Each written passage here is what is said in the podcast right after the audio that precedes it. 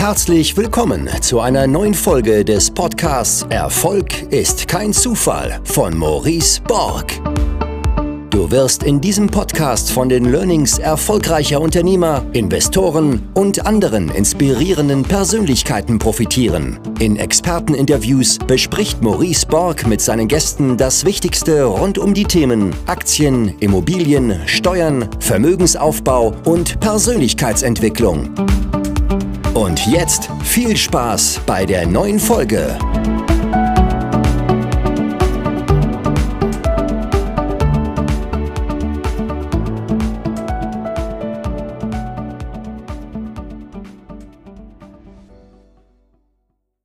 Dann lassen Sie uns starten. Ähm, ist ja heute Teil 2 äh, des, des Livestreams. Wir hatten ja schon vor einigen Wochen mal einen Livestream gemacht und ich hatte, ich hatte angekündigt, dass die Zuschauer mal die Möglichkeit haben, Fragen an Sie einzureichen. Und das wurde auch zahlreich gemacht. Von sehr persönlichen Fragen wie, wie hoch ist Ihr Kontostand, äh, bis hin äh, zu anderen äh, Fragen, die wir heute mal in Ruhe durchgehen wollen. Ich habe mal gelesen, dass Sie, glaube ich, auf einer Veranstaltung von Dirk Kräuter ähm, diese Frage auch bekommen haben und äh, ich glaube, eine ganz spezielle Antwort gegeben haben, oder? Ja, das war nicht bei dem Dirk Kräuter, das war bei dem Bodo Schäfer, ja. Ah. Er kennt mich, der, der weiß auch, das wissen nur wenige Leute, also wie mein Vermögen ist, aber ich will es natürlich jetzt nicht vor tausenden Leuten bekannt geben. Und dann hat er so, das war eine Veranstaltung mit 3000 Leuten, und dann hat er so gesagt, ist er zu mir gekommen von der Bühne und hat gesagt, mir so einen Arm um die Schulter gelegt und hat gesagt, Herr Zittelmann, jetzt nur mal so unter uns beiden, jetzt noch mal sagen, ja. Da habe ich gesagt, Herr Schäfer, wenn, wenn Sie jetzt Ihr Vermögen sagen, dann überlege ich mir, ob ich meins auch sage. Dann, ja, und nee, das ist, äh, also das ein paar Millionen sind, das ist schon, äh, das weiß jeder, aber äh, die genaue Höhe, da bitte ich um Verständnis, die will ich äh, nicht angeben. So. Ja, ja, nee, nee, äh, war auch, war auch gar nicht, gar nicht ernst gemeint jetzt als erste Frage. Ich habe jetzt ähm, eine Antwort. Ja. Ja, äh, ich habe ich hab jetzt Ihr Buch gelesen, nachdem sie mir das äh, letztens empfohlen hatte, weil ich ja davor drei andere Bücher von Ihnen gelesen hatte. Bin jetzt auch schon fast fertig. Übrigens sehr gutes Buch, sage ich jetzt nicht, um zu schleimen. Ähm, werde ich demnächst auch eine Rezension schreiben. Also hat mir sehr gut gefallen. Viele, viele Anekdoten von, von anderen Unternehmern auch mit drin.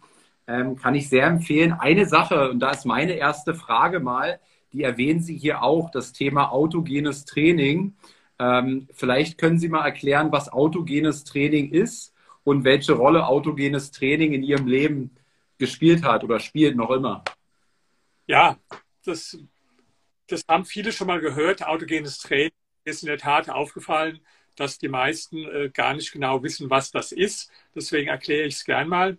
Das ist eine Methode, die ist in den 30er Jahren von einem deutschen Professor erfunden worden, Professor Schulz. Und der hat ursprünglich mit Hypnose gearbeitet. Das heißt, der hat seine Patienten hypnotisiert und hat dann aber gemerkt, dass sich die Menschen auch selbst hypnotisieren können. Eigentlich ist autogenes Training also eine Form von Selbsthypnose. Ja? Und es sind ganz bestimmte Formeln. Man macht es meistens im Liegen. Man kann es allerdings auch im Sitzen machen. Ja?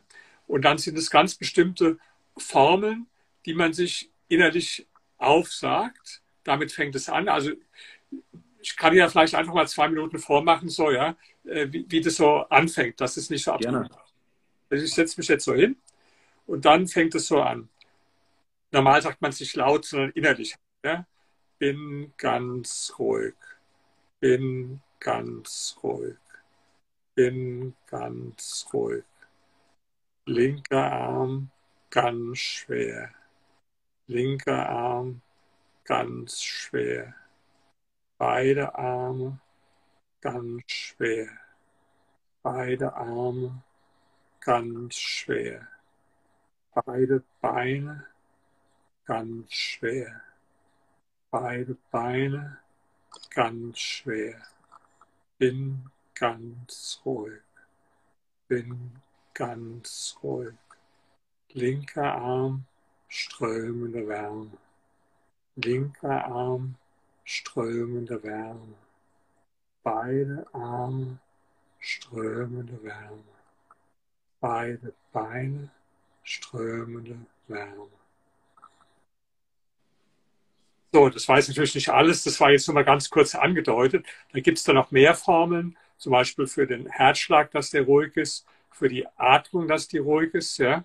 Und das sind bestimmte festgelegte Formeln, die sagt man auch nicht nur zwei, dreimal, das habe ich jetzt nur gemacht, damit es nicht so lang dauert, sondern die sagt man dann innerlich öfters aus.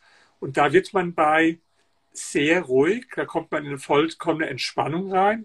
Und dann ist das Unterbewusstsein in diesem Zustand sehr aufnahmebereit für individuelle Autosuggestion. Also das waren die Formeln erstmal, die sind für alle gleich, für jeden. Ja. Dann kommen aber individuelle Formeln. Also zum Beispiel, ich habe mir mal eine Zeit lang, wo ich also meine Vermögenssteigerung im Vordergrund gestanden habe, habe ich mir immer aufgesagt, am Ende des Jahres besitze ich so und so viel Euro. Mein Unterbewusstsein zeigt mir wie. Ja, als Beispiel für eine Formel. Ja kann man auch auf andere Sachen anwenden, für die Figur oder ja, für, für alle möglichen Dinge, die man im Leben erreichen möchte. Und wie funktioniert es? Stellen Sie sich mal vor, wie ein Navigationssystem bei einem Auto. Da, da geben Sie ein Ziel ein. Klar, fahren müssen Sie auch. Sie können nicht dann einfach passiv so im Sitz sitzen. Äh, noch geht es nicht. Das wird irgendwann auch gehen mit den selbstfahrenden Autos. Ja. Heute ist noch so, dass Sie lenken müssen, eben auch den Verkehr beobachten, aber den Weg zum Ziel müssen Sie nicht kennen, weil den zeigt ja das Navigationssystem. Und so ähnlich ist es beim autogenen Training, wo praktisch Sie Ihr Ziel wissen müssen. Das ist das Wichtigste. Natürlich dann was für tun müssen. Ja, aber der Weg dahin, den müssen Sie nicht kennen, weil das ist so, dass wir in unserem Unterbewusstsein sehr viele Informationen haben. Das ist ein Ergebnis von nennt man in der Psychologie impliziten Lernprozessen, haben wir implizites Wissen, ganz viel angespeichert. Und äh, da haben wir normalerweise aber nicht so einen guten Zugang zu. Und wenn wir aber in dem Zustand vollkommener Entspannung sind und programmieren uns dann so ein Ziel ein, dann verknüpft sich das Ziel mit allem, was wir Wissen an Informationen haben und findet dann den Weg. Klingt vielleicht ein bisschen mystisch für den einen oder anderen. Jetzt sage ich schon so, jetzt gibt es zwei Arten von Menschen, die das hören. Die einen sagen, ach, das ist ein Hokuspokus. Glaube ich nicht. Ja. Die anderen sagen, warum? Der Zittelmann hat ja Erfolg gehabt, hat einen Professor erfunden, äh, ist eine weltbekannte Methode seit vielen Jahren. Warum soll ich nicht für mich das mal probieren, der Sache eine Chance geben? Und jetzt sagen Sie mir, was glauben Sie, welche Gruppe von Zuhörern hat die höhere Chance, dass sie erfolgreich ist im Leben? Die ersten, die ist gleich, ach, brauche ich nicht, ist alles Käse. Oder die zweiten, die sagen, warum nicht? heißt ja nicht unkritisch sein. Ich gebe der Sache mal eine Chance. Und mehr darüber kann man in meinem Buch nachlesen. Das ist ein ganzes Kapitel dieser, äh, diesem Thema gewidmet. Oder ich kann auch ein Buch empfehlen, was nur zum autogenen Training ist. Das habe ich nicht geschrieben. Das hat ein Arzt geschrieben. Äh, Linnemann heißt der, autogenes Training. Und der ist zum Beispiel als erster mit so einem Faltboot über den Atlantik äh, gefahren. Allein, ja, was autogen Training äh, geschafft hat. Also ein faszinierendes Buch, äh, äh, wo man das auch mit lernen kann. Ja, äh, super, super spannendes Thema und ich bin ja selbst jemand, der in seiner Morgenroutine, also ich meditiere morgens immer 10, 15 Minuten, ja, um genau im Grunde in diese Stille zu kommen, in diese Entspannung. Ne? Ich liege auf so einer Stachelmatte noch, ja, und da komme ich enorm in diese Entspannungsphase rein und mein Unterbewusstsein öffnet sich. Und ähm, dann spreche ich eben auch meine Affirmation ein, ja. Und ich kriege ja mit, wenn ich von diesem Thema erzähle, dass es genau diese zwei Gruppen immer gibt, ja. Genau von denen Sie jetzt gerade erzählt haben. Und auch hier wieder hat man in den Kommentaren gesehen, wie sich eine Gruppe von Menschen darüber lustig macht. Und ich zählte irgendwann auch mal zu dieser Gruppe, ähm, als, als ich irgendwie, ähm, weiß ich nicht, äh, Teenager war, ja, und sie hätten mir das gesagt, dann dann hätte ich auch drüber geschmunzelt. Warum habe ich drüber geschmunzelt oder warum habe ich mich lustig gemacht? Aus purer Unwissenheit, ja, aus purer Unwissenheit. Und ich glaube, es ist enorm wichtig, sich da dem zu öffnen. Und ich habe selber in meinem Leben über Autosuggestion, Affirmation enorm viel verändert. Und ich will mal, ich will mal ein Beispiel geben bei mir. Ich stehe auf, meditiere und dann gehe ich in meine Affirmation rein. Und zum Beispiel, eine Affirmation, die ich habe, ist, ich bin in jeder Zelle meines Körpers gesund. Und dann fühle ich mich in diese Gesundheit rein und empfinde enorme Dankbarkeit in dem Moment für diese Gesundheit, ja.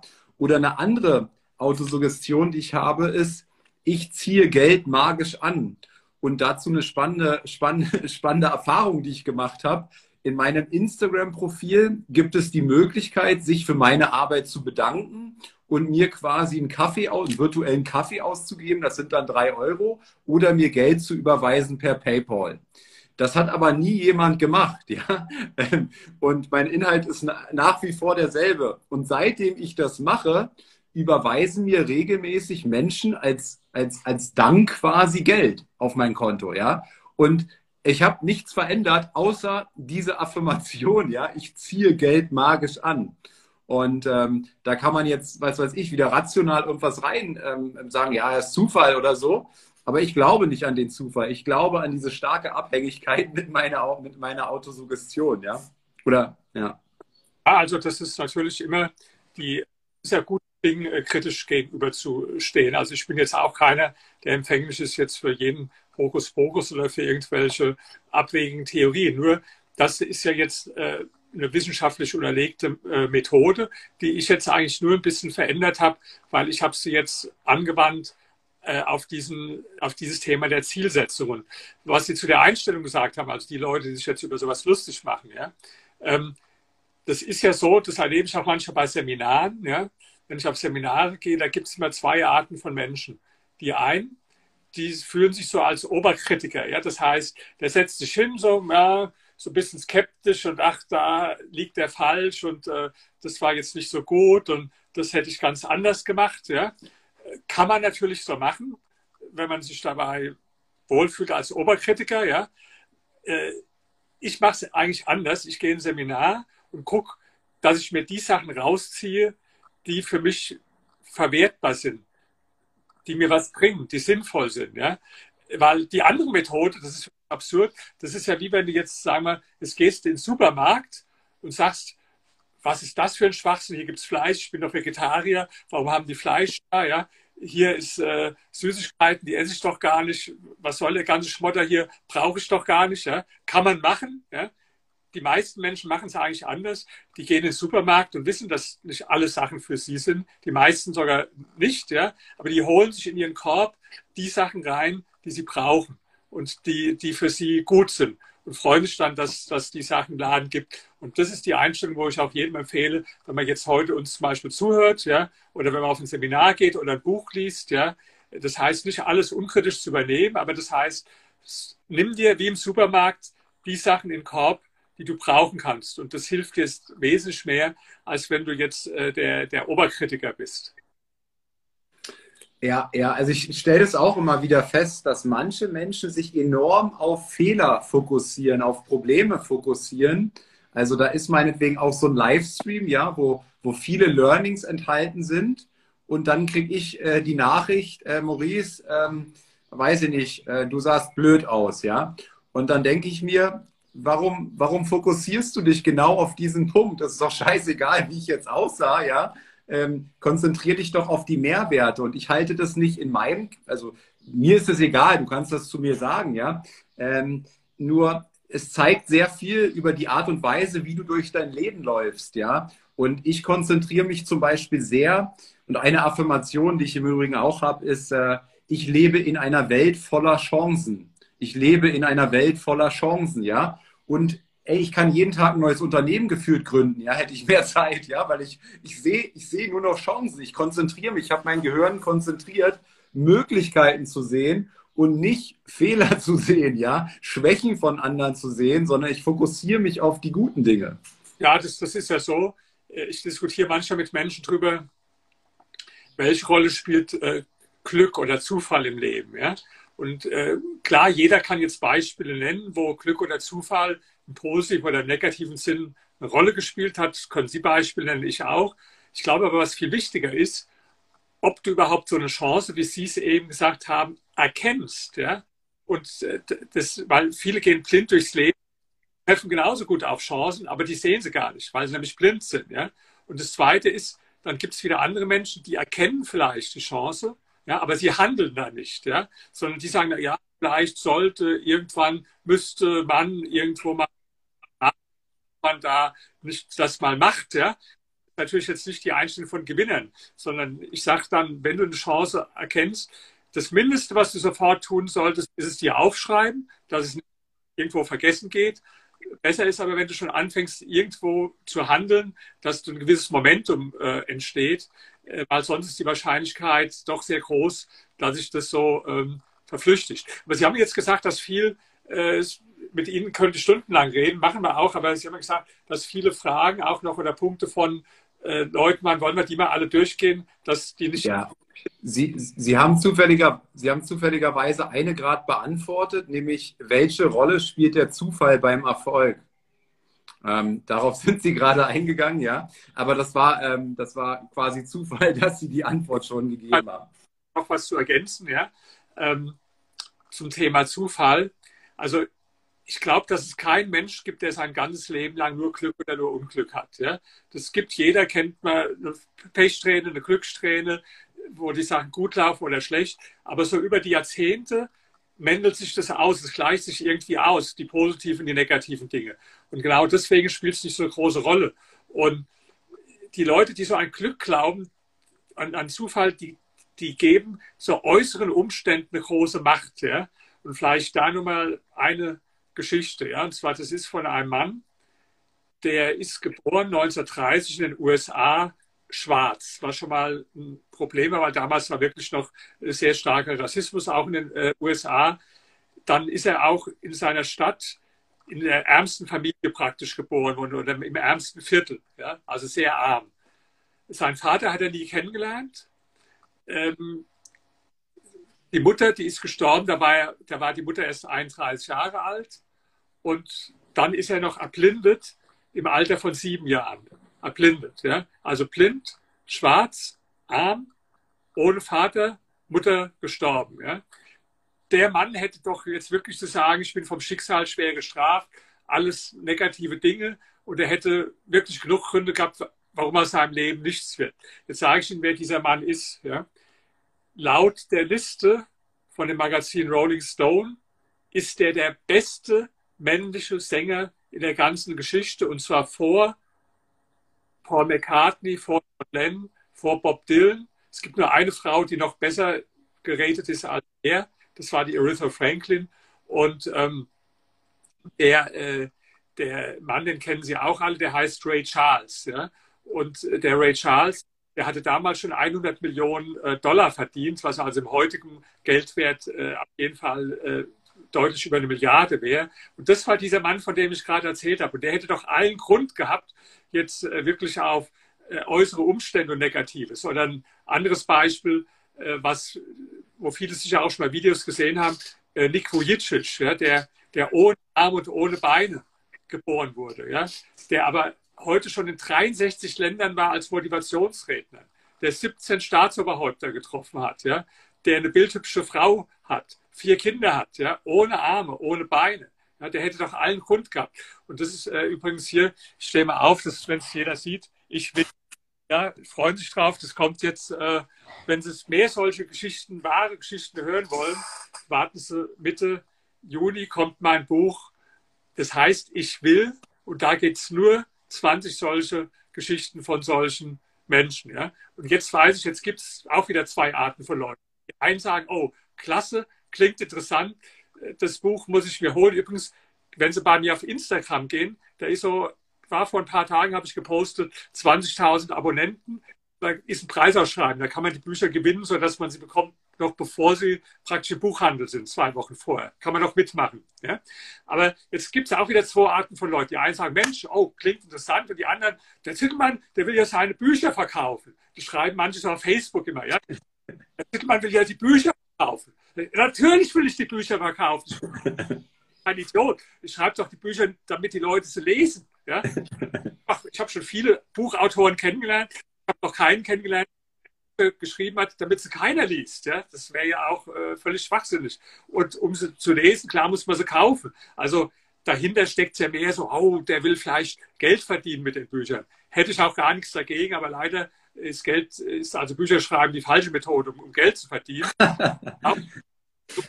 ein äh, Unternehmen und Immobilien verdient. Nee, ich freue mich einfach, solche Botschaften an Menschen weiterzugeben. Ja. habe mich ein Jahr lang nur mit solchen Menschen beschäftigt, wie denen, wo ich eben erzählt habe. Aber gut, kommen wir, nächste Frage von den Zuhörern. So.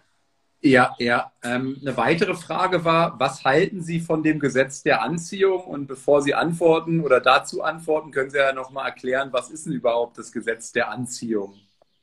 Ja, das, äh, ich selbst gebrauche so den Begriff nicht so, aber ich weiß, was mit gemeint ist. Es gibt ja auch so ein ganz bekanntes Buch, The Secret, ja. Das finde ich jetzt so ein bisschen esoterisch, aber es ist schon was dran. Äh, das ist jetzt, was Sie vorhin auch beschrieben haben, dass wenn man eine bestimmte geistige Haltung hat, dass man dann die Menschen und die Ereignisse in sein Leben reinzieht, die dazu passen. Ja? Also Beispiel, wenn ich mir jetzt vornehme, reich zu werden, ja, und das mir wirklich, so wie ich es gesagt habe, in meinen Büchern propagiere, einprogrammiere als Ziel und so weiter, dann ziehe ich Menschen und Chancen an, die dazu passen. Ja? Gilt allerdings auch im negativen Sinn. Ja? Wenn ich jetzt permanent irgendwo mich äh, mit negativen Dingen, mit äh, äh, Versagen, mit äh, Krankheiten und so weiter beschäftige, ja, ziehe ich die auch an im Leben. Das glauben manche Menschen. Ja? Die sind immer irgendwie äh, krank und haben Probleme und die verstehen nicht, dass das eigentlich im Kern oft durch ihr Denken ausgelöst äh, ist so, ja, was praktisch das, äh, das, das anzieht, ja. Ich weiß auch, ich hatte mal, ich hatte meine Freundin, die hat es zustande gebracht, jetzt ungelogen, in einem Jahr wurde, hat sie neunmal ihr Handy entweder verloren oder wurde ihr geklaut. Ja? Ich habe gesagt, das, das liegt eindeutig an dir. Ja? nee, was kann ich, wenn ich in der U-Bahn bin und einer klaut mir das Handy oder so, ja, oder da passiert das, ja. Nee, ich habe gesagt, das, ich, zum Beispiel, ich habe noch nie ein Handy verloren, ja, und mir ist auch noch keins geklaut worden. Logisch, kann auch mal irgendwann passieren, aber bestimmt nicht neunmal im Jahr. Ja? Und die haben begriffen, das war Gesetz der Anziehung. Die hat irgendwo, es geht alles von unserem Kopf aus zuerst. Ja? Und die, die Dinge, die in der äußeren Realität passieren, sind nur eine Widerspiegelung von dem, was in unserem und deswegen, also ich glaube schon daran, auch wenn ich jetzt selbst so diesen Begriff nicht so äh, benutze. Und das Buch The Secret ist so ein bisschen so, ja, sagen wir, eine richtige Botschaft wird für meinen Geschmack durch diese esoterische Verpackung, würde mich jetzt nicht so ansprechen, aber was will ich kritisieren? Das Buch ist sehr erfolgreich, auch erfolgreicher als meine eigenen Bücher. Also anscheinend ist die Verpackung so, dass es viele Menschen anzieht. Ja. Ja, ja, ja, es ist äh, für mich typisch so amerikanisch, sehr überspitzt, ne? sehr krasse Beispiele auch. Aber ich glaube, ich glaube eben auch an die Kernmessage und an dieses äh, Gesetz der Anziehung.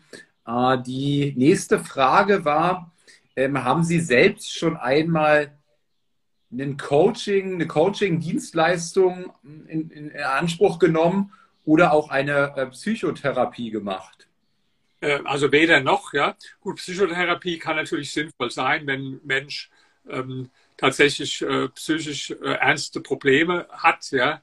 Äh, war jetzt bei mir nicht der Fall, so dass das äh, nicht notwendig war. Aber ich war, ich hatte mal mit vor 40 Jahren, wo ich Mitte 20 war, Probleme mit Alkohol und da habe ich keine Therapie gemacht, aber da bin ich in so eine Gruppe gegangen, anonyme Alkoholiker. Ja.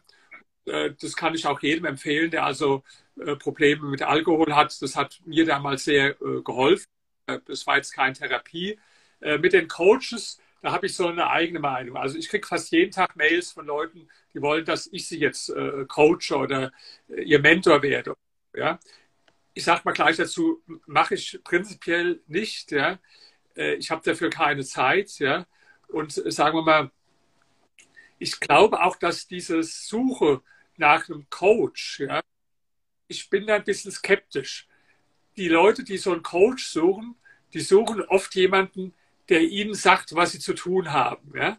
Die hätten am liebsten einen, der sagt, erstens, zweitens, drittens, viertens, fünftens musst du jetzt machen. Ja? Und jemand, der so drauf ist, dass er also jemanden sucht, der ihm sagt, was er machen soll der wird schon per se niemals erfolgreich sein im Leben, ja, weil äh, du musst deinen eigenen Weg gehen, ja, und nicht jetzt irgendwo, du musst selbstbestimmt lernen. Das trifft jetzt auch für die Bücher zu. Äh, manche Bücher sind so geschrieben über Erfolg, dass dann genau drin steht, erstens, zweitens, drittens, viertens, fünftens musst du so machen. Und viele Menschen erwarten das auch von Büchern. Den Leuten sage ich immer, bitte meine Bücher nicht kaufen, nicht kaufen, ja? weil ich erfülle Bedürfnis nicht, weil ich sage, das ist, das ist eine Erwartungshaltung von unmündigen Menschen, die wollen immer irgendwo jemand anders, der ihnen sagt, was sie in ihrem Leben tun sollen.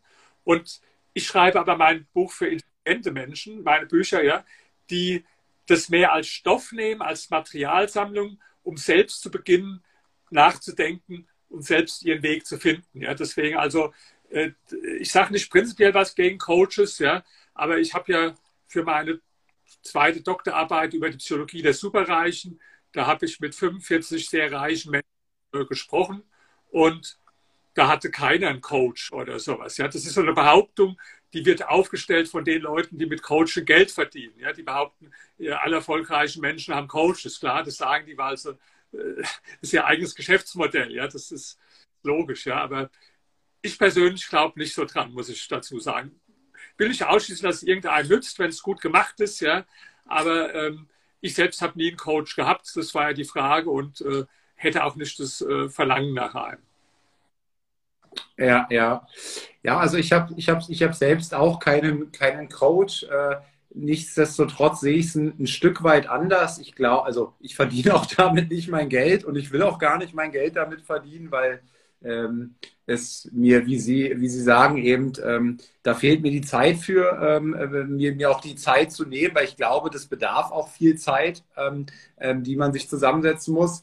Ich glaube aber schon, und man sieht es ja auch zum Beispiel im Sport, dass, dass, ähm, dass Leute einen Coach haben. Den haben sie ja nicht unbegründet. Die wissen ja auch, wenn ich jetzt so ein, weiß ich nicht, so einen Leichtathlet habe, einen Speerwerfer oder so, der weiß ja auch, was er zu tun hat. Der weiß auch, was er, wie er trainieren muss und trotzdem holt er sich eben rein, der dann nochmal das Letzte aus ihm rauskitzelt. Und ich glaube auch, wenn wir selber, ähm, zum Beispiel Unternehmer haben Sie jetzt angesprochen oder sehr erfolgreiche Menschen, wenn wir selber so im Tagestrott, und ich kenne das ja von mir, mir fehlt häufig der Blick, mal wieder rauszugehen und von oben auf mein Leben raufzugucken. Und ich kann mir schon vorstellen, dass da der ein oder andere Coach auch der, den richtigen Impuls geben kann.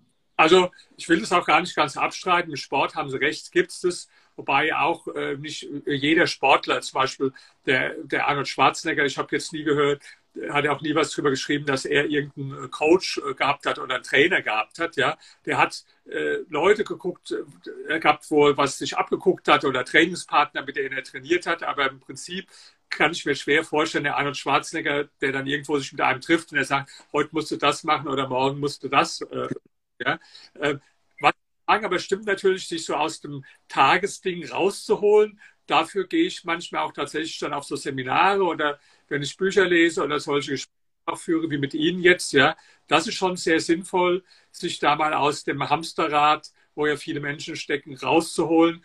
Und das habe ich auch, ich habe selbst schon oft diese Funktion gehabt, ja, weil ich habe ja 15 Jahre lang eine PR-Firma gehabt und äh, also für Public Relation und da habe ich ja viele Vorstände von äh, erfolgreichen Unternehmen gehabt und die haben das zum Teil schon so als, äh, also die haben mir das auch so reflektiert, dass es für sie viel gebracht hat. Die haben auch viele, da habe ich also jeden Monat äh, 10.000 Euro bekommen äh, von diesen Kunden. Und da war ein Bestandteil sicherlich auch diese Gespräche mit mir oder auch mit, mit äh, Freundinnen von mir. Es ist auch oft so, dass die das also zu schätzen wissen. Ja? Äh, nicht nur, wenn ich ihnen was äh, schenke, ja, sondern auch in dem Bereich gerade, ja, dass sie sagen, Mensch, von dem Rainer, äh, kann ich auch viel lernen oder da, da kann er mir äh, bestimmte Dinge auch eine, eine, Sicht auf Dinge vermitteln, die ich so nicht gehabt habe. Also insofern, ich lehne es nicht ganz ab, ja. Aber ich habe nur mal gesagt, dass ich so ein bisschen skeptisch bin bei den Leuten, die immer so nach dem Coaching und Mentor fragen, weil es kann, es muss nicht, es kann auch Ausdruck sein von so einer unselbstständigen Haltung. Ja,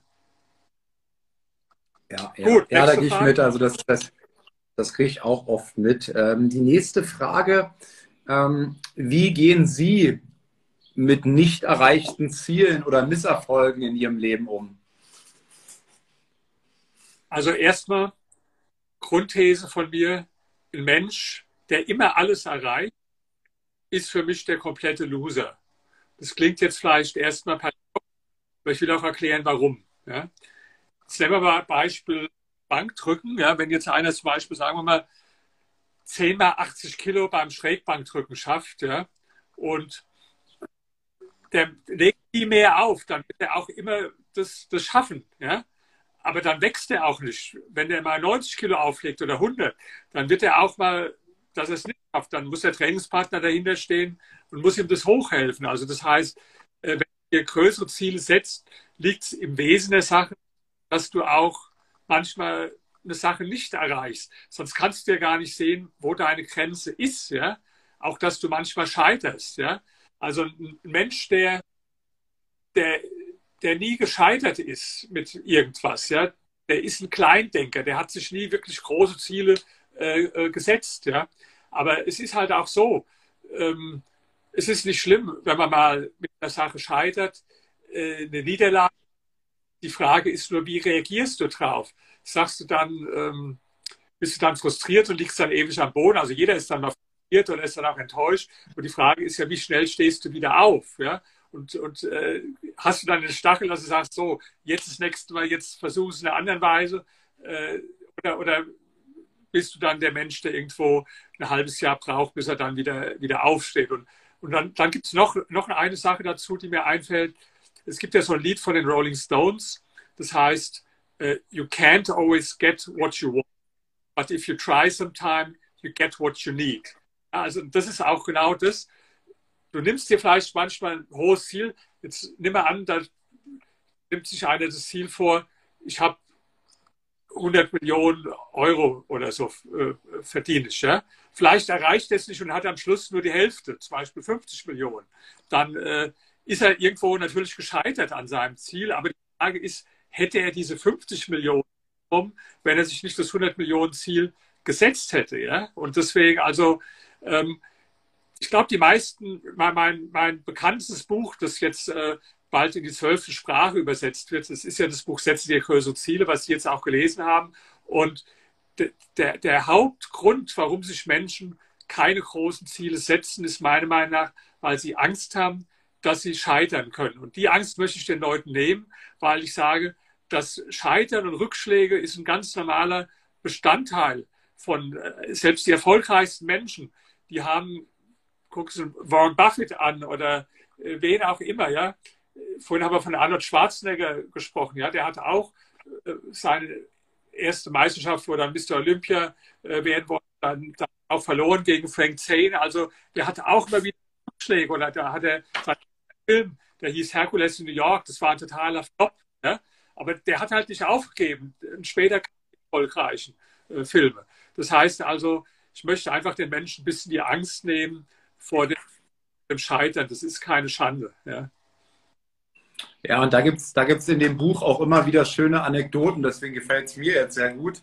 Ähm, also, dass sie, dass sie so ein bisschen den Extrakt, ich habe ja viele dieser Bücher auch gelesen, also das Buch von Arnold Schwarzenegger, ähm, äh, das, das Buch vom Starbucks-Gründer und all das taucht immer wieder auf. Dazu die Extrakte, die Anekdoten. Deswegen finde ich es für, für Leute, die vielleicht nicht ganz so viel lesen wie ich jetzt, ähm, finde ich super, wenn man von mega vielen inspirierenden Persönlichkeiten immer so Extrakte bekommt. Und ähm, die Seiten sind jetzt nicht langweilig, es dauert nicht immer zehn, zehn Minuten, bis der nächste kommt, sondern sind immer so, ähm, ja, ich sag mal, ein Extrakt von Jack Ma, vom Alibaba-Gründer zum Beispiel, über, über anderthalb, zwei Seiten, ja. Und dann kommt die nächste Anekdote zu diesem Thema, zum Beispiel der Umgang mit dem Nein, ja. Und deswegen habe ich es jetzt äh, sehr, äh, sehr, sehr gern gelesen.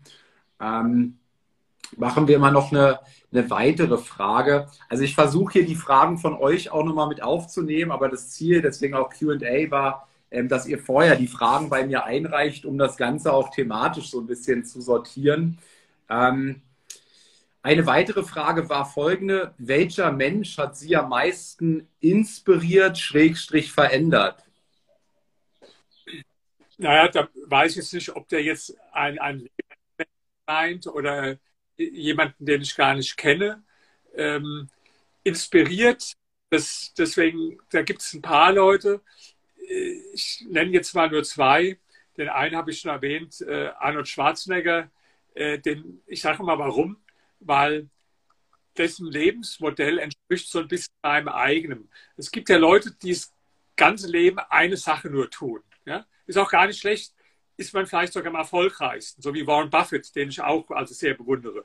Der hat schon als Kind sich vorgenommen, sehr reich zu werden, hat schon im Alter von zehn Jahren jedes Buch in seiner Heimatstadt gelesen, wo Money oder Finance im Titel stand, mit zehn Jahren, ja. Und heute 90, hat sein ganzes Leben sich darauf fokussiert. Ist klasse, aber ist nicht mein Lebenskonzept. Ich konnte mich schwer mit dem Arnold Schwarzenegger identifizieren, der in verschiedenen Phasen erst, ich will der größte Bodybuilder aller Welt, der, der Welt werden, setze ich ein Ziel, erreicht es. Dann, ich will einer der bekanntesten, bestbezahlten Filmschauspieler in Hollywood werden, setze ich dann, erreicht es. Dann in der Politik, wo er zweimal als Gouverneur von Kalifornien gewählt wurde. Also in verschiedenen Phasen und das hat mich schon sehr äh, beeindruckt, äh, inspiriert. Ja. So es gibt natürlich auch immer einzelne Menschen, denen ich begegnet bin, von denen ich was äh, gelernt habe. Äh, also ich kann mal einen nennen, äh, das, der heißt Christoph Kahl. Das ist der Gründer von dem Unternehmen Jamestown. Das ist ein Unternehmen, das in amerikanische Immobilien investiert. Und er hat bis heute, ich glaube, so ungefähr für 12 bis 13 Milliarden äh, Dollar äh, investiert. Also nicht eigenes Geld, sondern der hat das Geld gesammelt mit Fonds und ich bin selbst auch im äh, Fonds beteiligt bei ihm und hat es dann äh, ganz große, in, in, wer mein Manhattan war, kennt seine Gebäude. Zum Beispiel äh, Rockefeller Center war mal ein Teil gewesen von seinem Fonds. Oder äh, One Times Square, das ist ein Gebäude, wo immer an Silvester da der äh, runter, runterkommt, ja, am One Times Square, am Times Square. Oder ähm, ja, Chelsea Market oder das, der, General Motor Building, das ist, wo der Apple Store drin ist. Also wer sich in New York auskennt, Manhattan, ein bisschen er kennt die Gebäude. Und den habe ich sehr bewundert, weil äh, der nicht nur extrem intelligent ist, ja, ein super intelligenter Mensch, sondern mit einer hohen moralischen Integrität verbunden. Also der würde nie auch nur ansatzweise irgendjemanden bescheißen oder oder so, ja. Das ist ein total ehrlicher und offener Mensch und auch der ziemlich bescheiden ist. Also der wird jetzt ein Bentley fahren, so wie ich fahre, obwohl der also viel vermögender als ich. Klar, der hat ein schönes Haus, der geht auch schön in Urlaub. Aber das ist ein Mensch, der mich äh, durch die Verbindung von Intelligenz und moralischer Integrität überzeugt hat und äh, deswegen ein Fonds mit investiert, äh, weil das für mich ähm, ja, ein wichtiges Kriterium ist, wie, wie ehrlich und moralisch integer auch jemand ist. Also es ist schon jemand, äh, den ich sehr bewundere und ich habe 15 Jahre sehr eng mit ihm zusammengearbeitet, so sein PR-Berater war. Also der hat auch umgekehrt mir viel zu verdanken, aber ich habe auch ihm viel zu verdanken. Mega interessant. Ähm, zu dem Thema Routinen waren auch einige Fragen. Ähm, also haben Sie zum Beispiel eine Morgenroutine oder ähm, welche ja, welche Routinen haben Sie generell, ja? Ähm, welche Routinen machen Sie auch erfolgreich oder haben Sie erfolgreich gemacht? Äh, was, was fällt Ihnen da ein so? Also ich habe jetzt nicht so einen starren Plan, aber natürlich äh, bilden sich mit der Zeit Routinen. Das ist jetzt immer unterschiedlich nachdem, in welcher Phase ich bin. Also wo ich Unternehmer war, ich habe ja meine Firma verkauft vor fünf Jahren, da war ich natürlich sehr viel unterwegs. Da bin ich in der Regel früh aufgestanden, bin dann äh, in eine andere Stadt geflogen, ja, weil die meisten Kunden waren also in anderen Städten. Äh, habe im Flieger geschlafen, dann meine Besprechungen gehabt. Ja. Bin dann zurückgeflogen, im Flieger auch wieder geschlafen und habe dann zu Hause äh, meine Mails gemacht und äh, bin dann noch trainieren gegangen spät abends. Inzwischen ist es anders. Ich habe ja meine Firma verkauft. Ich tue jetzt hauptsächlich Bücher schreiben, für meine Bücher. Ich schreibe für viele Medien auf der ganzen Welt Artikel in, äh, in Vietnam, in China, in USA, in Großbritannien, Italien, Frankreich, Schweden. Schreibe ich also äh, Artikel für Zeitungen und schreibe meine Bücher. Das mache ich alles zu Hause und ja, wie sieht mein Tag da aus? Also ähm, ich stehe schon meistens relativ früh auf, 6 Uhr zum Beispiel. In letzter Zeit gehe ich dann oft schon ganz früh trainieren, äh, schreibe Sachen, gehe trainieren und dann, wenn jetzt zum Beispiel schönes Wetter ist, dann bin ich den ganzen Tag immer auf der Dachterrasse und bei mir besteht ein großer Teil aus Lesen und da lese ich ganz viel. Abends arbeite ich äh, in der Regel nicht. Das habe ich auch noch nie gemacht. Also dass ich jetzt im Büro gesessen habe, das ist noch nie passiert abends. Ja.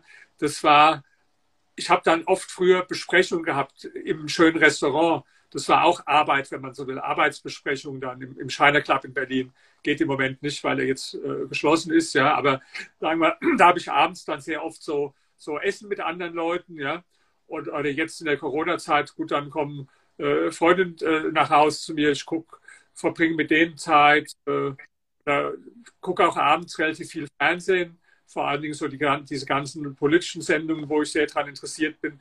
Jetzt, dass ich abends dann spät noch was schreibe oder lese, das ist sehr selten. Ich bin also mehr ein Morgenmensch und generell ist bei mir so, ich bin eine Mischung aus Nachtmensch und Frühaufsteher. Ja? Also das heißt, ich gehe meistens erst zwischen zwölf und eins ins Bett, stehe aber in der Regel zwischen äh, halb sechs und halb sieben auf. Ja? Das ist jetzt natürlich an sich zu wenig Schlaf, aber ich schlafe halt tags mindestens einmal noch. Also mittags zum Beispiel. Manchmal schlafe ich auch zweimal am, am Tag. Also das ist jetzt bei mir so ein bisschen aufgesplittet. Ja? Mhm. Okay, verstanden. Ähm, Sie hatten jetzt gerade äh, politische ähm, Sendungen angesprochen. Hier kam eine Frage zum Thema Auswandern. Ähm, wenn man sich so den politischen, äh, die politischen, äh, den politischen Ausblick ansieht, da könnte sich ja der ein oder andere Millionär auch Gedanken machen, ob Deutschland noch das richtige Land zukünftig für, ihn, äh, für sie ist.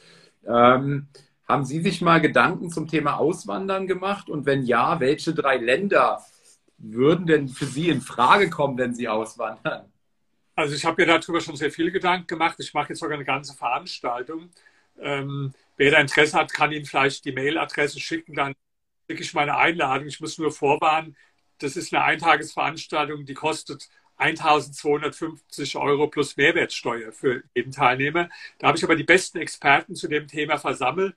Das ist es eines der Themen, die behandelt werden. Da geht es um die steuerlichen Risiken, die sich jetzt unter einer veränderten politischen Konstellation ergeben können, speziell falls Rot-Rot-Grün kommt, aber auch bei Schwarz-Grün eventuell und dann über Strategien, wie man dagegen vorgehen kann. Und da ist natürlich das Thema Auswandern auch eine. Da wird auch jemand auf der Veranstaltung sein, der ist aber nicht bei den Referenten dabei. Das ist so der führende Spezialist aus der Schweiz, der, der nichts anderes macht, als den Leuten zweite, dritte, vierte Staatsangehörigkeiten zu besorgen. Also alles auf legale Weise, aber äh, weil manchmal, es kann auch sein, dass Auswandern nicht langt, weil zum Beispiel die Grünen, die haben die Vorstellung, dass das Steuerrecht so geändert werden soll, dass die Steuerpflicht nicht mehr an den Hauptwohnsitz geknüpft ist. Das ist ja jetzt so, also wo du hauptsächlich wohnst, musst du Steuern zahlen, sondern die wollen das so ändern, wie es in den USA ist, dass es an Staatsbürgerschaft geknüpft ist. Und dann wird auch das Auswandern dir gar nichts nützen, weil dann wanderst du aus, aber solange du deutsche Staatsangehörigkeit hast, äh, wirst du trotzdem in Deutschland besteuert. So ist es in den USA auch. Das wollen die auch machen, damit die Reichen nicht abhauen. Und da gibt es aber dann auch wieder Gegenstrategien, mit anderen Staatsangehörigkeiten und so weiter. Also, aber jetzt die Frage, welche Länder, ja? Also, ich habe schon vor ein paar Jahren angefangen, mich damit zu beschäftigen. Ich habe mir damals auch deswegen so eine schöne Penthouse-Wohnung in, äh, in Manhattan gekauft, weil ich damals überlegt hatte, in die USA zu gehen. Würde ich auch nicht ganz ausschließen. Ich habe auch meinen Zeit gelegt nach London, weil ich da viele äh, Leute kenne. Ähm, ich, es hat alles Vor- und Nachteile die Schweiz ist immer auch ein Überlegen, aber in der Schweiz ist so, ja, dann, da, wenn ich in die Schweiz umziehe, mache ich aus einer Million eine halbe Million tendenziell. Ja? Äh, weil da ist natürlich alles viel teurer als jetzt hier in Berlin. Ja? Die Immobilienpreise, wenn ich mir eine Wohnung kaufe oder, oder auch mieten würde, ja. Auch, auch der, der, der Dialekt von den Schweizern geht mir auf die Nerven an. Äh, da gibt es auch, mögen Deutsche nicht so gern, ja. Aber es gibt auch viele positive Sachen an der Schweiz, ja. London ist klasse, da habe ich auch viele Freunde. Das ist, äh, aber gut, da ist Wetter oft halt nicht so gut, ja. Und ähm, ich habe auch schon mal nachgedacht über Vietnam, äh, weil da so eine ziemliche Aufbruchsstimmung ist. Da habe ich auch äh, eine ganze Reihe Bekannte. Und ähm, da, das ist also, ich habe die unterschiedlichsten Länder, ich hatte auch mal überlegt, Singapur war auch sehr teuer, ja, sehr, sehr teuer. Dann hatte ich mir überlegt, wie sieht es aus, wenn nach Malaysia, ich wollte damals in Malaysia eine Wohnung kaufen, weil das ist nur eine, eine, halbe Stunde dann von Singapur entfernt, da ist es aber nicht so teuer, ja. Ich habe es dann aber doch nicht gemacht. Also ich bin ja noch zu keinem Ergebnis gekommen. Ich, äh, ich würde auch, wenn ich es mache, dann, ich will an sich nicht auswandern. Ja? Mir gefällt es in Deutschland. Meine äh, Netz, meine Freunde, mein, mein Umfeld. Ich fühle mich äh, wohl hier. Äh, nur natürlich, wenn jetzt so Rot-Rot-Grün kommen würde und ich würde sehen, die, die wollen dir jetzt alles abnehmen, was du erarbeitet hast, einen großen Teil als Unternehmer, dann wäre schon eine Grenze überschritten, wo ich sage, äh, dann äh, macht es mal mit anderen Leuten vielleicht, aber dann äh, würde ich mir schon überlegen. Ja, aber um mehr draus zu sagen, äh, der soll Ihnen eine Mail schicken, äh, dann, dann leiten Sie mir die weiter. Ich mache jetzt eine Veranstaltung, die geht den ganzen Tag nur um diese Themen, aber ist halt eine teure Veranstaltung. Lohnt sich auch nur für jemanden, also wirklich schon vermögend äh, ist so. Ja, mhm. ja spannend. Ähm, was haben wir noch? Ähm, auch, wie ich finde, eine sehr spannende Fa Frage. Mal gucken, was Ihnen da spontan so einfällt. Ähm, was waren die drei wichtigsten Erfahrungen, die Sie machen mussten, um erfolgreich zu werden? Hm. Müsste ich mal, müsste ich mal drüber nachdenken, äh, welche entscheidenden Erfahrungen. Ja, ähm, ich denke, es waren auch manchmal bestimmte, äh, sagen wir mal, ähm, es kommt jetzt auch darauf an, in welchem, in welchem Bereich. Ich, äh, ich war ja in verschiedenen oder bin in verschiedenen Themenbereichen erfolgreich mit dem Geld. Das hat ja bei mir erst ganz spät angefangen mit äh, Ende 30. Ich war ja aber vorher äh, erfolgreich als Historiker äh, welt, bekannt und habe Standardwerk, das war über, über Hitler meine erste Doktorarbeit, also der Erfolg, der kam, den verbinde ich jetzt nicht nur mit Geld, das war letztlich nur eine Phase von 20 Jahren in, in meinem Leben. Es, es, waren oft weniger Erfahrungen als auch äh, Gespräche und manchmal auch waren es auch negative Ereignisse, die mich dann irgendwo ja, aus, aus Krisen heraus dann in eine neue Richtung gebracht haben. Ja, also es war, es war, waren manchmal in der Tat Krisenerfahrungen. Ich sage mal ein Beispiel. Das war so 1995, 96 hatte ich eine schwere Phase. Ich war damals Redakteur bei der Zeitung Die Welt. Da haben wir aber viele politische Kämpfe gehabt in der Zeitung äh, interne Kämpfe, wo ich und die Leute, die mit mir da äh, so eine bestimmte Gruppe gebildet haben, wir haben zu den Verlierern gehört bei diesen Kämpfen. Äh, da, dann haben sogar die, die, die, der linke Betriebsrat hat sogar gefordert, dass ich rausfliegen soll äh, bei, der, bei der Welt. Ja. Äh, dann hatte ich damals Stress mit so linksextremen Auto. Die haben mir mein Auto angesteckt zum Beispiel zu der Zeit. Dann hatte ich mich so vielleicht auch ein bisschen als Flucht vor diesem Problem. Ich hatte mich äh, verliebt und sehr kurzfristig nach wenigen Wochen entschieden, jemanden zu heiraten, was dann aber schon nach ein paar Monaten wieder äh, zu, äh, zu Ende war. Also das waren so mehrere so Nackenschläge, die dann so kamen. Die Situation, ja, schon so eine, so eine Krisensituation und die hat mich, hat mir am meisten geholfen, weil das war dann der Ausgangspunkt für alles Positive, was ich im Leben erreicht habe. Ja, ich hatte dann, das beschreibe ich in meiner Autobiografie, also vielleicht auch mal als äh, äh, Empfehlung, ich halte es mal hoch, äh, wenn du nicht mehr brennst, starte neu. Da habe ich das alles aufgeschrieben. Ja. Da hatte ich dann ein entscheidendes Gespräch und Schlüsselerlebnis, was mich dann nach vorne gebracht hat und alles, was ich heute, heute erreicht habe, hat da den Anfang gefunden. Also auch die Situation, wie ich, wo ich jetzt mich drin befinde im Moment, hat auch mit einer schwierigen Situation angefangen. Es war vor fünfeinhalb Jahren, da wollte der beste Mitarbeiter, der wichtigste Mitarbeiter meine Firma verlassen. Das wäre eine große Katastrophe gewesen. Und dann habe ich aber das als Anlass genommen, ins Positive gewendet, habe dem die Firma verkauft und äh, war dann Ausgangspunkt für ganz viele neue Dinge und Aktivitäten, alles, was ich heute mache. Also es waren, sagen wir mal, oft ähm, auch negative Ereignisse, Krisen, die mich dann auf, das nächst, auf die nächste höhere Stufe äh, gebracht haben. Ja, also insofern sehe ich jetzt so Krisen nicht negativ in meinem Leben, haben die Krisen äh, positive Dinge bewirkt. Mhm. Sehr spannend. Ähm, Ich gucke nochmal. Ah, hier war eine Frage auch, die sowohl heute kam als auch im Vorfeld. Die ist aber nicht sonderlich spezifisch. Ähm, letztendlich geht es darum, was Sie von einem Kontenmodell halten. Was ist damit genau gemeint? Ich nehme an, ähm, also ich habe das im Kontext äh, von mehreren Finanzbüchern schon gelesen, dass du dir quasi unterschiedlichen Konten aufbaust im Sinne von 10% gehen aufs Spar äh, Spaßkonto, 20% aufs Sparkonto und so weiter. Also dass du automatisierst, dir automatisiert dir ein Kontenmodell in dem Sinne aufbaust, um deine Finanzen, um deine Geldflüsse zu kontrollieren. Also sagen wir, das Wichtigste für Kontenmodell finde ich für, für Selbstständige und Unternehmer. Die machen nämlich oft einen Riesenfehler. Die verdienen dann äh, oft auch vorübergehend einen Haufen Geld, wenn sie zum Beispiel ihre Firma gegründet haben und geben so gut wie alles aus. Ja? Das ist zum Beispiel, äh, da kann ich mal einen guten Tipp geben, wo ich halt eine Firma gegründet habe. Da hatte ich auch ein extra Konto. Das habe ich genannt äh, ähm, Steuerkonto. Ja? Und die Hälfte von allem, was die Firma verdient hat, ging auf dieses Steuerkonto. Obwohl jetzt ja eine Firma 50 Prozent äh, Steuern zu bezahlen hat. Aber gut, äh, Körperschaftssteuer und Gewerbesteuer, da kommt schon was zusammen. Und wenn man später halt dann ausschüttet aus der Firma, kommt ja nochmal die, die Abgeltungssteuer dann. Das sind dann schon fast 50 Prozent. Ja? Und da habe ich also, wenn ich zum Beispiel 2 Millionen verdient habe, die Firma, ja, ist eine Million auf dieses Konto gekommen. Manchmal war das dann ein bisschen zu viel, aber ich sage, viel Rücklagen für Steuern ist noch äh, niemand kaputt gegangen, aber an zu wenig äh, sind schon sehr viele kaputt gegangen. Weil, so, die fangen dann an, äh, wissen zwar theoretisch, dass Steuern wissen, aber wenn man eine Firma neu gründet, passiert es ja zuerst mal äh, oft gar nicht. Ja?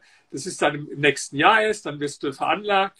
Und dann aber irgendwann kommt die Nachzahlung fürs nächste Jahr, die Vorauszahlung fürs nächste und, die, und, und alles zusammen, ja, und zack, macht es die Leute dann kaputt. Deswegen also mein Tipp, selbstständige Unternehmer, wer eine Firma gründet, ja, die Hälfte immer auf so ein Steuerkonto tun und ja, sparen.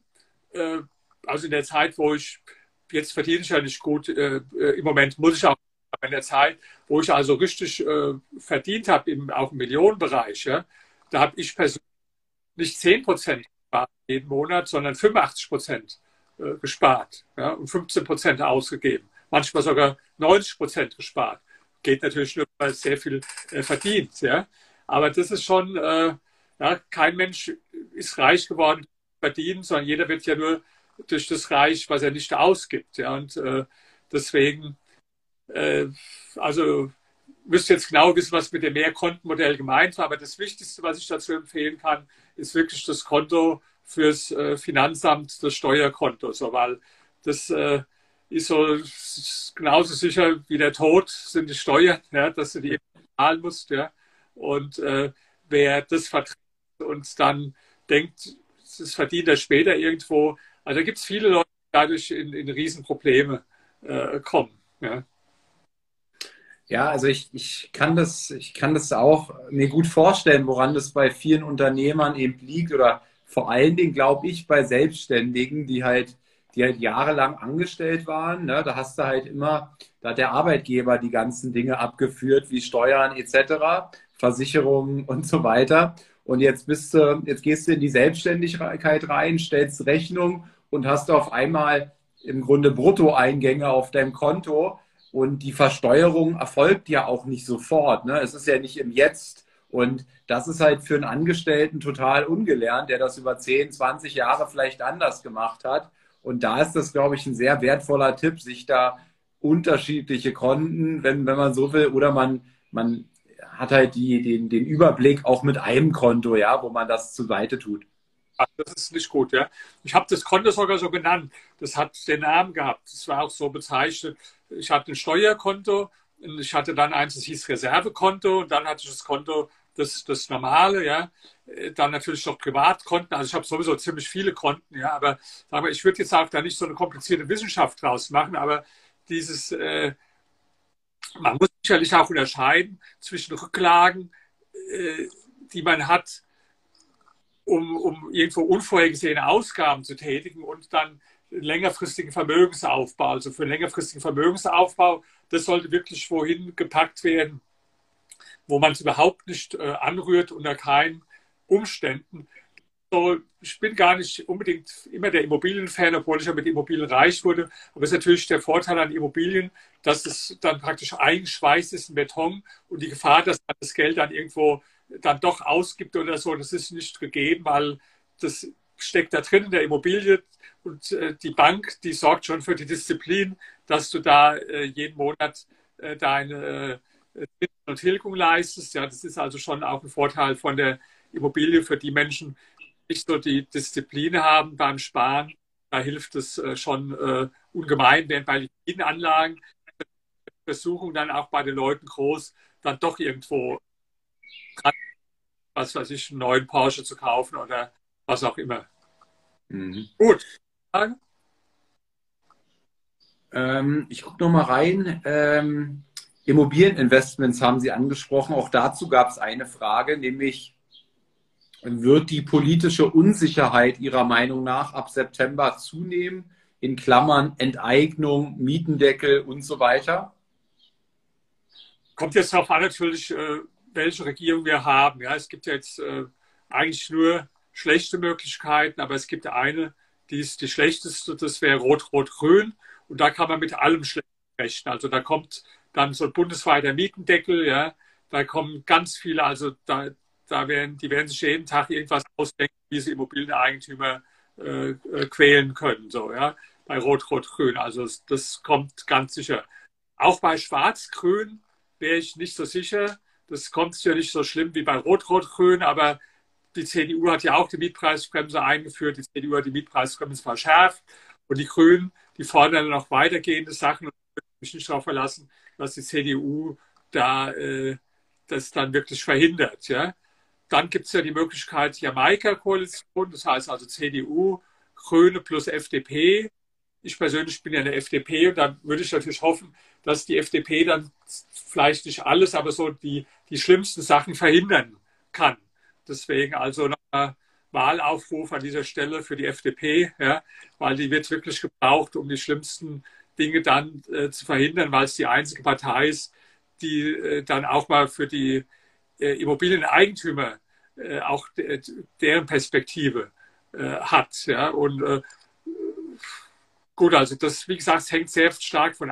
Natürlich ein großes Risiko, dass da nochmal eine ganze Reihe Verschlechterungen äh, kommen werden. Ja, auch mit einer der Gründe, weil ich so diesen Gegenwind gegen die Immobilie sehe, warum ich nicht alle, aber den größten Teil meiner Immobilien in Deutschland äh, verkauft habe inzwischen. Okay. Und äh, hier war von der Miss Green in Hamburg noch eine Frage. Ähm, welche Anlagemöglichkeiten nehmen uns die Angst vor einer möglichen rot-rot-grünen Regierung und schützen unser Vermögen? Also wenn man sich als Kleinanleger jetzt äh, für etwas entscheidet und wir alle können ja nicht in die Zukunft schauen, ähm, was wäre aus Ihrer Sicht, wenn Sie jetzt sagen, Immobilien sind Sie oder haben Sie, haben Sie deutlich reduziert, ja? Ähm, wohin investieren Sie aktuell?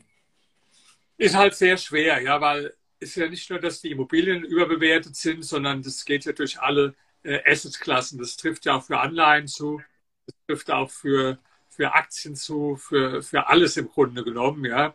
Äh, ähm, es gibt aber auch immer wieder Gelegenheiten. Also mich fragen die Leute ja schon seit Jahren, wo man investieren soll. Da kann ich so wie jetzt immer keine so eine richtig gute Antwort geben, weil es im Prinzip alles irgendwo äh, schwierig und teuer ist.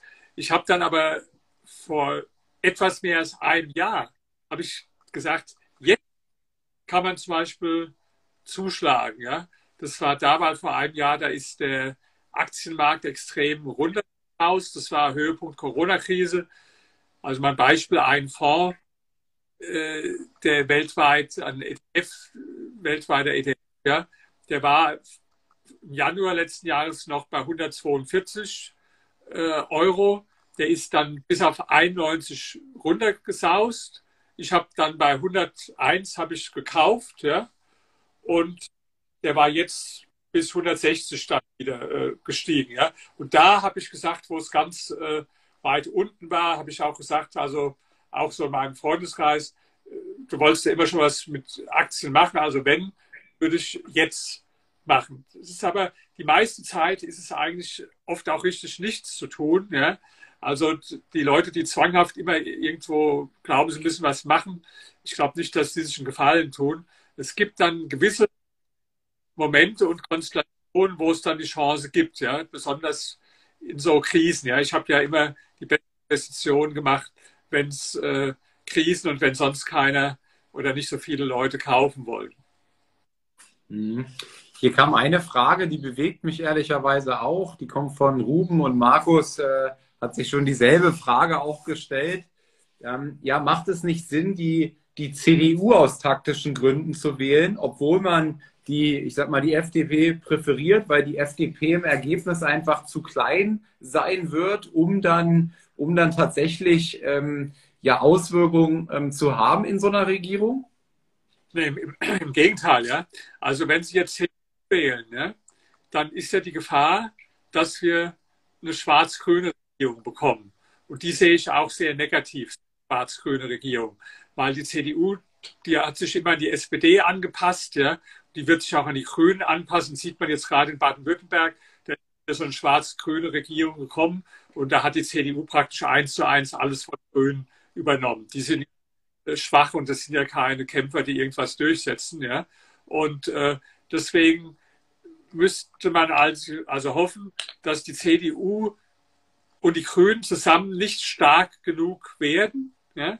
sodass die FDP gebraucht wird als äh, dritte Kraft. Und von der FDP würde ich mir dann hoffen, die, die kann natürlich auch nicht ihre Politik dann eins zu eins durchsetzen, aber dass die dann wenigstens so die allergrößten Hämmer äh, verhindern kann, das Schlimmste verhindern kann. Das ist so meine Überlegung. Ja, deswegen habe ich jetzt auch äh, nochmal auch äh, einiges Geld auch nochmal gespendet äh, an die FDP und auch noch meine Freunde im Unternehmerkreis auch nochmal dazu äh, aufgefordert. Ja. Ja, super interessant. Äh, Herr Zittelmann, äh, besten Dank für Ihre Zeit. Die Stunde ist schon wieder für mich wie im Flug vergangen. Ähm, wir, wir konnten fast alle Fragen beantworten, sind noch ein paar offen, aber. Ähm, Schnelldurchgang, ich habe so lange geredet. Also nochmal, zack, zack, ein paar Fragen und ich gebe ganz kurz heute mal einen Satz, dann sage ich ein, zwei Sätze Antwort, dass, dass die nicht frustriert sind, die Leute. Machen wir es Okay. Cool. Ähm, was würden Sie tun, wenn Sie jetzt 18 wären?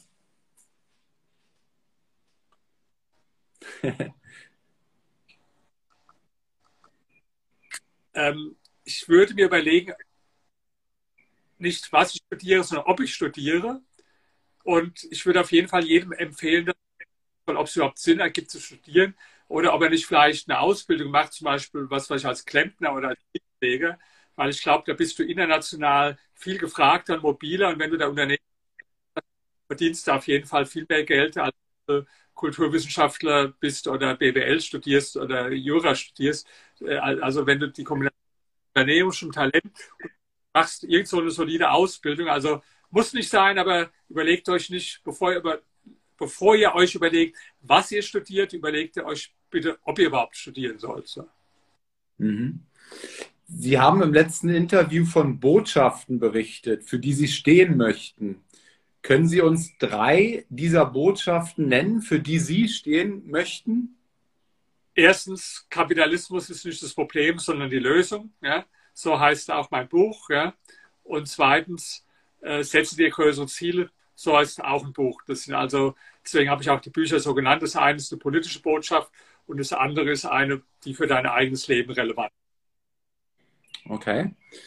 Ähm, wie, wir hatten das Thema Vision Board gehabt. Äh, wie oft sollte man sein persönliches Vision Board überarbeiten? Vision Board ist nur gemeint, wo du dir so deine Ziele oder so. Äh, genau, wo du deine Ziele aufhängst und die quasi regelmäßig visualisierst, um sie zu greifen. Sollte man das Ihrer Ansicht nach auch überarbeiten oder ja, so verstehe ich die Frage? Jedes Jahr Silvester ist eine Routine.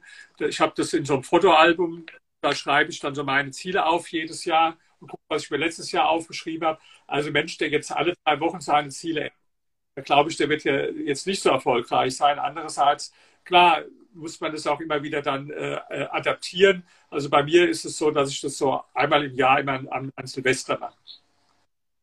Mhm. Ähm, wie finde ich meine Ziele? Überleg dir Folgendes. Wenn du wüsstest, dass du nicht scheitern kannst, wenn du weißt, ich kann nicht scheitern, was würdest du dann machen? Erste Frage. Zweite Frage, wenn du wüsstest, du hast nur noch ein Jahr zu leben, was würdest du dann machen und was würdest du dann nicht mehr machen? Zweite Frage. Dritte Frage, überleg mal, wo du jung warst, ein Kind oder Jugendlicher, welche Träume hast du dann gehabt? Ja, wenn man allein mal die Sachen mal so nachdenkt drüber, glaube ich, bekommt man ein paar Antworten. Mega guter Tipp. Ähm, sich große Ziele zu setzen ist gut, aber wie kann man abwägen, ob das Ziel nicht zu groß ist?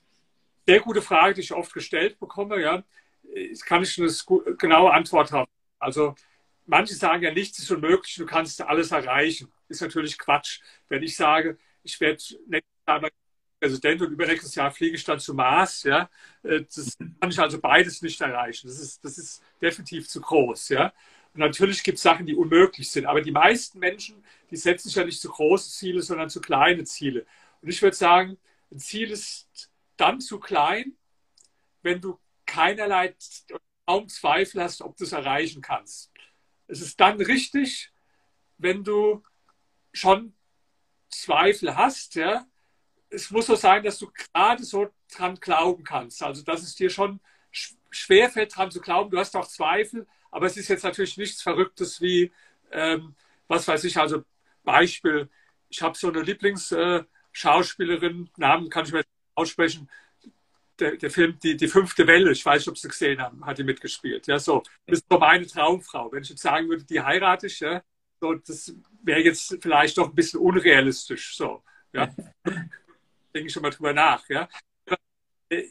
Ich finde, die Ziele, die sollen so sein, dass es dir schon schwerfällt, dran zu glauben, aber das ist auch nicht, nicht so wie ich fliege zum Mars oder ich werde amerikanischer Präsident. Im Zweifel lieber etwas zu groß als zu klein, weil die meisten Menschen, die, die haben nicht das Problem, dass sie zu große Ziele erreichen und die äh, zu große Ziele setzen und die nicht erreichen, sondern die haben das Problem, dass sie sich zu kleine Ziele setzen und die dann erreichen. Ja, und das, das war auch die letzte Frage und das passt, finde ich, ganz gut zu Ihrem zu ihrem Bestsellerbuch, denke ich. Also das ist das bestverkaufteste Buch, was ich gerade lese, oder? Setzt dir größere Ziele. Also in Deutschland ist eine achte Auflage jetzt, aber vor allen Dingen von den Sprachen. Also das ist sehr erfolgreich in China, das ist aber auch in Vietnam jetzt erfolgreich, das ist äh, in, in, der Tschechischen Republik, das ist in Korea, in Indien ist es, habe ich gerade unterschrieben, für Saudi-Arabien. Ja, also das ist in äh, sehr vielen Sprachen äh, erfolgreich. Und Besonders in Asien ist es erfolgreich, weil die Menschen da hungriger sind als in Deutschland. Ja, also bei mir war es auch erfolgreich. Ich habe sehr gerne gelesen, bin noch nicht ganz durch, aber wir fliegen morgen ähm, zweieinhalb Stunden und da habe ich, äh, hab ich Zeit, da werde ich es beenden. Äh, nach Mallorca. Den Kolja Barkon kennen Sie auch bestimmt, oder? Äh, noch nicht persönlich, aber wenn er das sieht, dann könnte ich mich mit ihm treffen. Kopf, ja, treffen Sie schon mal mit dem. Das ist doch das ist ein super Typ. Äh, tun Sie doch einfach mal äh, an, anfunken. Ja? Also wenn ich Mallorca bin, besuche ich den immer. Können Sie mal was zusammen machen. Also sehr sympathischer Typ, der sitzt ja da in Mallorca. Der wird sich freuen, Sie da zu treffen. Ja, ja cool. Äh, das mache ich auf jeden Fall. Ähm, Herr Zietelmann, danke für Ihre Zeit heute. Ähm, für mich waren wieder mega viele tolle äh, Diamanten mit dabei. Und ja, den, den, die Aufnahme wird es auch wieder geben als Podcast bei YouTube. Ähm, bitte den Gefallen tun, gleich im Anschluss äh, unter die Aufnahme mal einen Kommentar zu schreiben, weil der Kommentar ist enorm wichtig, weil je mehr Kommentare geschrieben werden, desto mehr wird dieser Inhalt ausgespielt und desto mehr Menschen können auch von ihren Learnings hier profitieren. Meine Empfehlung mit dem Buch habe ich mehrfach gegeben. Demnächst kommt noch eine Bewertung von mir raus, eine Rezension. Ähm, und ja, ich wünsche Ihnen einen schönen, schönen Abend, Herr Ziedemann. Vielen Dank, Ihnen auch. Tschüss. Ja. Ciao. Das war eine weitere Folge des Podcasts Erfolg ist kein Zufall von Maurice Borg. Bitte nimm dir eine Minute und unterstütze uns mit einer Bewertung. Folge Maurice Borg bei Instagram und profitiere von seinen täglichen Buchausschnitten aus den besten Büchern unserer Zeit. Sein Profilname ist mb-maurice-borg.